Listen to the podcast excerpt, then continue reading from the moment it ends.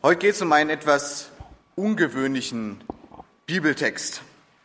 Der Ludwig hat schon gesagt, es geht heute um Amos 5. Ich bin da irgendwie drüber gestolpert und hängen geblieben und ich dachte, das ist eigentlich ein Text, über den sollte oder müsste man eigentlich mal predigen. Ich weiß nicht, ob ihr darüber eine Predigt schon mal gehört habt. Ich vermute fast nicht. Sehr, sehr kleines Buch auch nur, Amos, einer von den kleinen Propheten im Alten Testament. Vielleicht wusste der eine oder andere gar nicht, dass es das Buch überhaupt gibt. Gerade mal neun Kapitel und wenn man sich auf eine Predigt vorbereitet oder ein bisschen was zu Amos 5 rausfinden will, ähm, da bin ich mal auch ins Internet hineingegangen und habe geguckt, was gibt's denn da zu Amos 5 eigentlich zu finden. Habe einfach mal blauäugig Amos 5 eingegeben und ähm, es gibt sogar einen Wikipedia-Eintrag zu Amos 5, allerdings nicht zu diesem Buch, sondern Amos 5 ist auch ein, ähm, ein Kommunikationssatellit. Ein kommerziell genutzter Kommunikationssatellit ähm, von der israelischen Space Communication irgendwas, genau.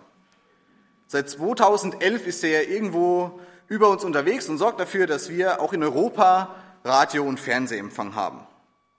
Macht er nicht alleine, da ist auch Amos 2 und Amos 3 mit beteiligt und die drei sind so dafür verantwortlich, dass wir in Europa und auch Teilen Afrikas Fernseh- und Radio empfangen können. Amos 5, ein Telekommunikationssatellit, der schlappe 157 Millionen US-Dollar gekostet hat. Diese drei Satelliten, Amos 2, 3 und 5, sind wichtig für unseren Fernseh- und Radioempfang. Und ich glaube, fand es ganz witzig, weil ich glaube, dass, dass auch die Bücher oder vor allem jetzt auch Amos 5 ganz wichtig dafür ist, wie unser Empfang zu Gott einfach besteht. Wenn man sich das Buch Amos anguckt, dann ist das Buch Amos nach dem Propheten Amos benannt. Es war kein besonders außergewöhnlicher Mann, ein, ein Viehhirte und Maulbeerbaumzüchter, und wie das so oft ist bei diesen Propheten, die klagen ordentlich an, dass Gott sagt, irgendwas stimmt mit euch nicht. Unser Empfang, der ist gestört. Und ich glaube, dass dieses Kapitel Amos 5 so ein bisschen diesen Empfang wiederherstellen möchte, dafür sorgen möchte, dass dieser Empfang besteht. Wie gerade schon gesagt, dieser Amos war Viehhirte, Maulbeerbaumzüchter, nicht gerade angesehene Berufe, nicht gerade die Berufe, mit denen man damals vielleicht einen Propheten assoziiert hätte, aber so ist es ja häufig. Die großen Männer Gottes waren nicht die außergewöhnlichen, vorher schon Könige oder Stars der Welt. Sie waren oft die kleinen Leute. Das mal als kurzen Hintergrund. Ich will uns den Text für heute mal lesen.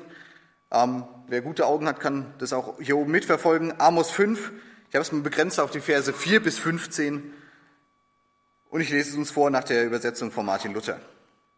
Überschrieben ist der Text mit gegen die Unterdrücker. So spricht der Herr zum Hause Israel. Sucht mich, so werdet ihr leben. Sucht nicht Bethel und kommt nicht nach Gilgal und geht nicht nach Beersheba. Denn Gilgal wird gefangen, weggeführt werden und Bethel wird zunichte werden. Sucht den Herrn, so werdet ihr leben dass er nicht daherfahre über das Haus Josef wie ein verzehrendes Feuer, das niemanden löschen kann, zu Bethel und ihr das Recht in Wermut verkehrt und die Gerechtigkeit zu Boden stoßt. Der das Siebengestirn und den Orion macht, der aus der Finsternis den Morgen macht und aus dem Tag die finstere Nacht. Der das Wasser im Meer herbeiruft und schüttet es auf die Erdboden. Er heißt Herr, der über den starken Verderben kommen lässt und bringt Verderben über die feste Stadt. Sie sind dem Gram, der sie im Tor zurechtweist und verabscheuen den, der ihnen die Wahrheit sagt. Darum, weil ihr die Armen unterdrückt und nehmt von ihnen hohe Abgaben an Korn, so sollt ihr in den Häusern nicht wohnen, die ihr von Quaderstein gebaut habt, und den Wein nicht trinken, den ihr den feinen Weinbergen gepflanzt habt. Denn ich kenne eure Freveltaten, die so viel sind, und eure Sünden, die so groß sind, wie ihr die Gerechten bedrängt und Bestechungsgeld nehmt und die Armen im Tor unterdrückt. Darum muss der Kluge zu dieser Zeit schweigen, denn es ist eine böse Zeit. Sucht das Gute und nicht das Böse, auf das ihr leben könnt. So wird der Herr, der Gott Zebot, bei euch sein, wie ihr rühmt. Hasst das Böse und liebt das Gute, richtet das Recht auf im Tor. Vielleicht wird der Herr, der Gott Zebaoth, doch gnädig sein, denen, die von Josef übrig bleiben. Wie versprochen, ein sehr ungewöhnlicher Text, ein sehr vielfältiger Text Trotzdem soll er heute mal die Grundlage für diese Predigt sein. Und es soll heute um Gott gehen. Meiner Meinung nach stellt er sich in diesem Text sehr, sehr unterschiedlich dar. Und man, zumindest habe ich mir schwer getan, ihn auf eine Eigenschaft, auf eine Tatsache zu reduzieren. Ich will heute erstmal zwei Stellen nochmal herausgreifen und kurz erklären, weil ich glaube, dass es ähm, wichtig ist. Und dann will ich uns verschiedene Aspekte oder Typen oder Formen zeigen, wie ich glaube, wie Gott hier auftritt. Grundsätzlich zum Buch Amos. Es gibt einige Probleme in Israel, manche werden hier auch im Text angesprochen. Eins davon ist, dass in der Hauptstadt Samaria Luxus auf Kosten der Armen ja, erworben und dann auch gelebt wurde. Die Reichen wurden immer reicher, die Armen immer ärmer und es herrschte eine regelrechte Gleichgültigkeit gegenüber den Bedürftigen. Außerdem wurden die Gebote, die Gott besonders zum Schutz dieser Bedürftigen aufgestellt hat, einfach umgangen. Es herrschte Korruption, Gottesdienst wurde im Endeffekt zum Event, zu einer Großveranstaltung und war nicht mehr mit dem Alltag verbunden. Man ist nur noch zu den äh, Veranstaltungen gepilgert, ohne sich da groß was ja, in den Alltag mitzunehmen. Und so wie es damals war, vielleicht ist es heute gar nicht so anders. Vielleicht nicht so im großen Stil wie damals oder wie es hier konkret angesprochen wird, aber ich glaube im Kleinen, ich will ein paar Sachen nennen, vielleicht ähm, wird, die, wird der, die Parallele deutlich. Vielleicht beuten wir nicht unmittelbar Menschen aus, die wir als Sklaven handeln, halten, aber ich denke, gerade wenn wir in die Kleidungsindustrie oder an die immer günstigeren Lebensmittel gucken, da wird deutlich, da ist vielleicht auch eine Art von Ausbeutung, wo jemand nicht das Geld bekommt, was ihm zusteht. Korruption und Bestechung, gerade die Woche musste ich ungewöhnlicherweise an Fußball denken, an Weltmeisterschaften in Russland und Katar, wo Unmengen an Geld über Tische fließt, um, um Veranstaltungen, um Spaß zu haben, wo Geld in Taschen fließt, wo es eigentlich nicht hingehört. Und auch ich habe manchmal das Gefühl, oder zumindest erlebe ich es von mir selbst, muss ich so ehrlich sagen, dass auch ich manchmal in Gottesdienste, in christliche Veranstaltungen, in Großevents hingehe und hinpilgere und mich freue, dass es schön ist und viele Christen zusammenkommen und es eine schöne Sache ist. Aber am Tag danach bleibt nur das gute Gefühl, dass es toll war und manchmal oder oft nehme auch ich nichts mit für meinen Alltag und lebe doch dann genauso weiter wie vorher. Ich will nochmal zwei Stellen aus dem Text herausgreifen, um ein bisschen deutlicher zu machen, ähm, ja, oder um einfach ein paar Sachen zu erklären, die ich glaube wichtig sind. Das erste ist Amos 5, die Verse 4 bis 7. Ich lese nochmal vor, denn so spricht der Herr zum Haus Israel, sucht mich, so werdet ihr leben. Sucht nicht Bethel, kommt nicht nach Gilgal und geht nicht nach Beersheba. Denn Gilgal wird gefangen, weggeführt werden und Bethel wird zunichte werden. Sucht den Herrn, so werdet ihr leben, dass ihr nicht daherfahre über das Haus Josef, über ein verzehrendes Feuer, das niemand löschen kann, zur Bethel. Die das Recht in Wermut verkehrt und die Gerechtigkeit zu Boden stoßt. Drei Städte oder Städten vielleicht werden hier genannt. Bethel, Gilgal und Beersheba. Es war damals ganz bekannte Orte, ganz bekannte Orte, an denen ja aus, aus gläubiger Sicht eigentlich Götzendienst betrieben wurde. Drei Orte, wo Gott verehrt wurde und der Fokus von, vom Tempel von Jerusalem eigentlich weggelenkt wurde. Es war Götzendienst und auch ganz viele andere Propheten, wenn man das liest, in Hosea oder auch im Buch Jeremia, klagen das an. Diese Stätten, dieses ja, Götzendienst, dieses Weggehen von Gott eigentlich sich anderen Götzen, anderen Göttern widmen. Deshalb diese Vorhersage, Bethel wird zunichte werden. Gott wird dafür sorgen, dass der Götzendienst abgeschafft wird und Amos lebt so im Jahr 800 vor Christus, kann man sagen. Ist tatsächlich dann auch so, im Jahr 622 vor Christus kommt eine große Reform, die Reform von König Josia, der tatsächlich dann auch dies vollzieht, der diese Götzenstätten nieder, ja, niederbrennt, niederschmettert, zerstört und wieder den Königspalast, den, den Dienst am Tempel wieder groß werden lässt. Gott will keine Götzen, er will allein die Ehre. Aber wie im Text schon deutlich wird, nicht nur das geistliche, sondern auch das soziale Leben läuft gehörig aus dem Ruder. Ich lese uns nochmal drei Verse vor. Amos 5, die Verse 10, 14 und 15. Sie sind dem Gram, der sie im Tor zurechtweist und verabscheuen der, der ihnen die Wahrheit sagt. Und 14, 15, sucht das Gute und nicht das Böse, auf das ihr leben könnt. So wird der Herr, der Gott Zebaoth, bei euch sein, wie ihr rühmt. Hasst das Böse und liebt das Gute. Richtet das Recht auf im Tor. Vielleicht wird der Herr, der Gott Zebaoth, doch gnädig sein denen, die von Josef übrig bleiben. Richte das Recht auf im Tor klingt seltsam. Ähm, da muss man ein bisschen den Hintergrund kennen. Das alte Israel kennt eigentlich kein Justizsystem, wie wir es heute haben. Da gab es keine, kein Gericht, keine, keine Polizei in dem Sinne, wo man hingehen konnte und Sachen anklagen konnte. Wenn durch das Verhalten eines Mitbürgers irgendwie hm, das Zusammenleben gestört wurde, dann ist man ja, in das Tor gegangen, das Tor, das Eingangstor zur Stadt Jerusalem meistens oder einer anderen Stadt, und dort im Tor wurde Recht gesprochen. Dort saßen, wurde dann die, die ja, die Ältesten, die Weisesten des, der Stadt zusammengerufen und die sollten dann ähm, Recht sprechen über diesen, über diesen Fall. Der Gerichtsort, könnte man so sagen, war damals im Tor. Und wie dieses Rechtsprechen aussah, das war relativ einfach. 5. Mose 25, Vers 1 steht, Vers 1 steht es ganz kurz. Wenn eine Streitsache zwischen Männern oder auch eben überhaupt Menschen, könnte man sagen, ist, und sie vor Gericht kommen und man sie richtet, so soll man den, der im Recht ist, gerecht sprechen und dem Schuldigen schuldig sprechen. Ganz einfacher Satz. Ähm, wenn man sich an den gehalten hat, lief eigentlich schon alles relativ gut und das System hat, zumindest wissen wir nicht viel anderes, eigentlich auch meistens so funktioniert. Und ich hoffe, an diesen beiden Stellen wird auch schon deutlich, was ich gerade eben auch schon gesagt habe und dass ich mir das nicht ausgedacht habe. Zu Lebzeiten von Amos lief einiges aus dem Ruder, einiges seltsam. Es war offensichtlich, dass das Recht gebeugt wurde und die Götzen angebetet wurden. Und jetzt soll es darum gehen, wie wird eigentlich Gott in diesem Text beschrieben? Wie beschreibt Gott sich selber? Es ist eine, eine Rede Gottes.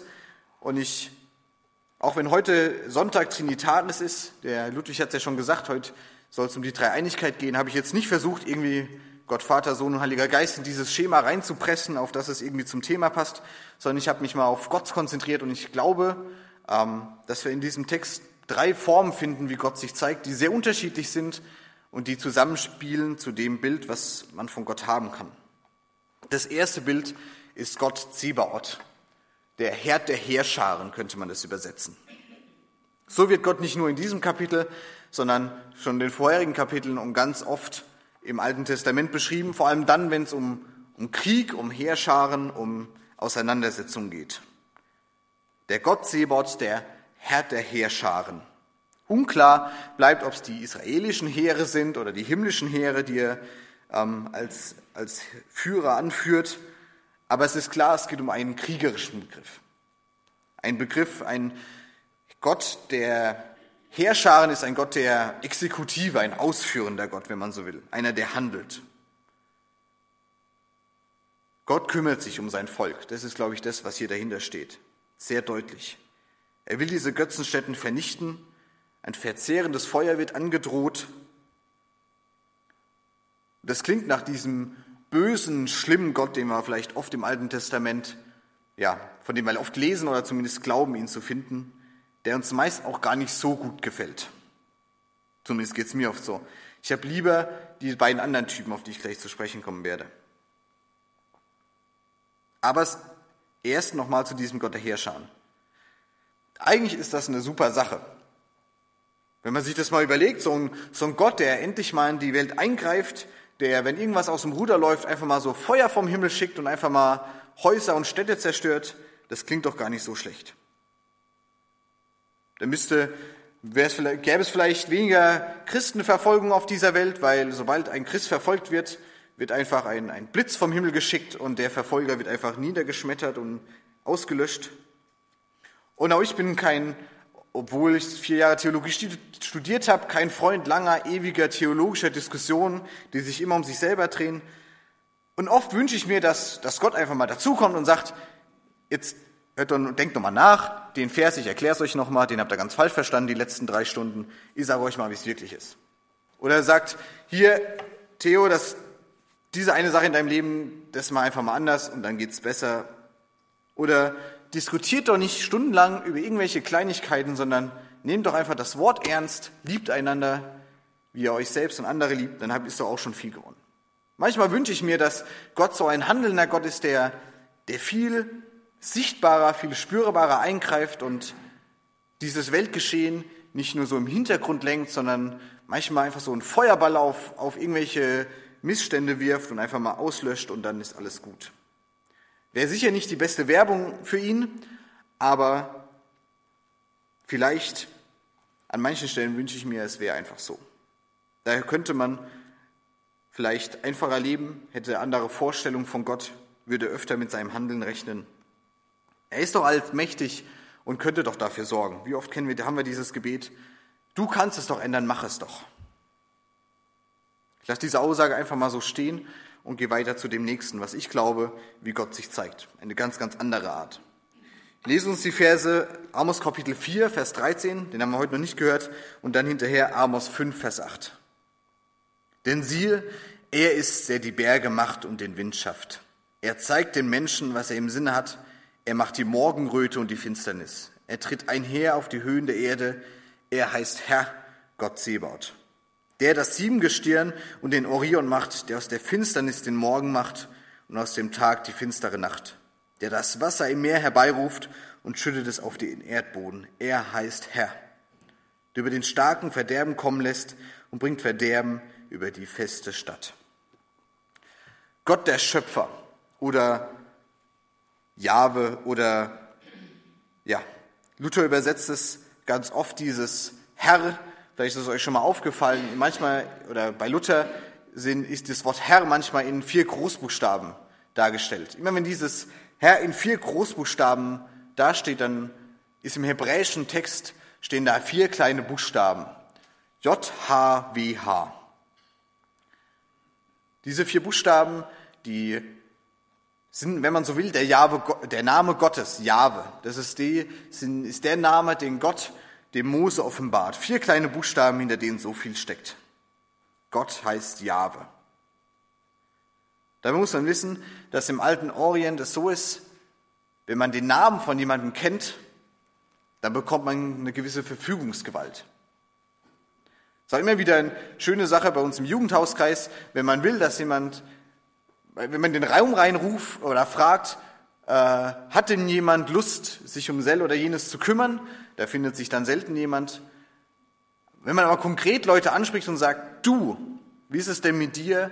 Kannst du dir nicht vorstellen, das zu machen? Da findet sich dann doch häufig jemand. Vielleicht kennt ihr das auch aus der Gemeinde oder aus anderen Situationen auf der Arbeit oder sonst wo, wenn man so ins Blaue reinfragt, es wäre doch schön, wenn sich noch jemand um das oder jenes kümmert, dann bleibt es doch meistens liegen, aber wenn man konkret Leute anspricht, oft mit dem Namen vielleicht sogar, dann wird es gemacht. Wenn man den Namen von jemandem kennt, dann hat man eine gewisse Art und Weise Verfügungsgewalt. Denken wir da zum Beispiel an, an die Schöpfung. Adam ist es, der den Tieren den Namen gibt und dann später heißt es, er soll über sie herrschen. Der Name ist wichtig. Jerusalem wird auch Davids Stadt genannt. Sie bekommt einen anderen Namen, um deutlich zu machen, dieser König David, der hat Gewicht, der hat hier einiges gewirkt. Und auch Josef aus dem Alten Testament, der Josef bekommt, als er beim Pharao ist, einen neuen Namen. Er bekommt dadurch auch Macht und eine besondere Stellung. Der Name drückt was aus. Und so wird auch Gott hier angesprochen mit Namen. In diesen, wie ich finde, sehr kunstvoll, sehr schönen Versen, die ihn als Schöpfer beschreiben. Schöpfer des Himmels und der Erde und von allem, was so kreucht und fleucht. Es ist nicht von ungefähr, dass Gott im Alten Testament seinen Namen offenbart. Also nicht, ja, der Mensch Gott einen Namen gibt, sondern Gott selber sagt, wer er ist.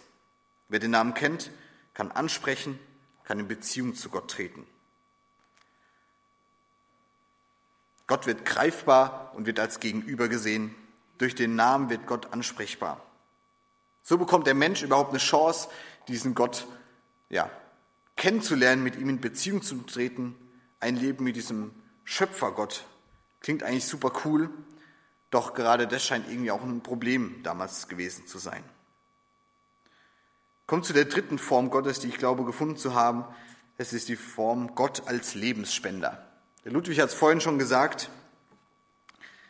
Ich lese uns die Verse 5, äh, Kapitel 5, 4, 6 und 14. So spricht der Herr zum Haus Israel, sucht mich, so werdet ihr leben.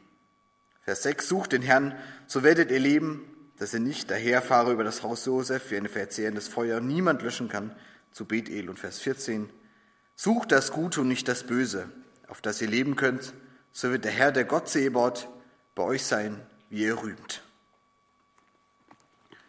Gott ist das Leben.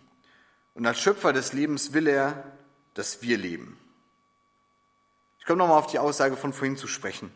Ich habe Gott als den Herrn Zebot, als diesen kriegerischen Gott beschrieben und habe gesagt, es wäre doch schön, wenn er manchmal einfach durchgreift, wenn er seine Allmacht ausnutzt und dafür sorgt, dass alles gut und richtig wird. Aber wir erleben das ganz oft, Gott tut das nicht. Er will das Leben. Er sendet Propheten aus, lässt Bücher und Briefe schreiben und seinem dicken Buch die Bibel zusammenfassen. Er will, dass wir daraus lernen, was damals passiert ist.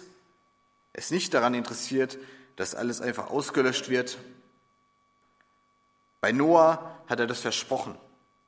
Kennt die Geschichte mit der Arche? Nie wieder will er eine Flut senden, um die Menschen auszulöschen. Er hat einen Vertrag geschlossen. Der Regenbogen ist der Zeichen dieses Bundes. Ein Bund der Liebe und des Lebens könnte man sagen, ein Bund, der schon im Alten Testament vor mehreren hundert, vor mehreren tausend Jahren geschlossen ist, mehrere Jahre, viele Jahre bevor Jesus seinen ersten Schritt auf diese Welt gesetzt hat. Und dieser Jesus Christus, der ist es dann, der nicht nur sich, sondern dieser ganzen Sache nochmal die Krone aufsetzt und sagt, Johannes 14, Vers 6, ich bin der Weg, die Wahrheit und das Leben. Niemand kommt zum Vater denn durch mich. Gott ist das Leben, Jesus ist dieses Leben. Bei Amos hieß es noch, sucht mich, so werdet ihr leben. Bei Jesus klingt das schon ein bisschen anders. Und trotzdem passt beides zusammen, beides ist richtig. Gott ist Lebensspender. Nicht nur für das Irdische, sondern für das volle, für das ewige Leben. Ich glaube, Gott will beides, uns ein gutes irdisches und ein gutes ewiges Leben geben. Für das damalige Volk heißt es, keine Ausbeutung der Armen, Rechtsprechung soll ordentlich funktionieren und die Zuwendung zu dem einen Gott soll funktionieren. Gott Zebaut, Jahwe, Schöpfer und Lebensspender. Ich will euch herausfordern, über diese Gottestypen nachzudenken. Was gefällt euch, was gefällt euch vielleicht auch nicht? Auch eine Frage, wie können wir mit dieser Unterschiedlichkeit umgehen? Wie ergänzt sich das oder wie widerspricht sich das? Vor allem, was heißt das im Blick auf dein, auf unser Leben?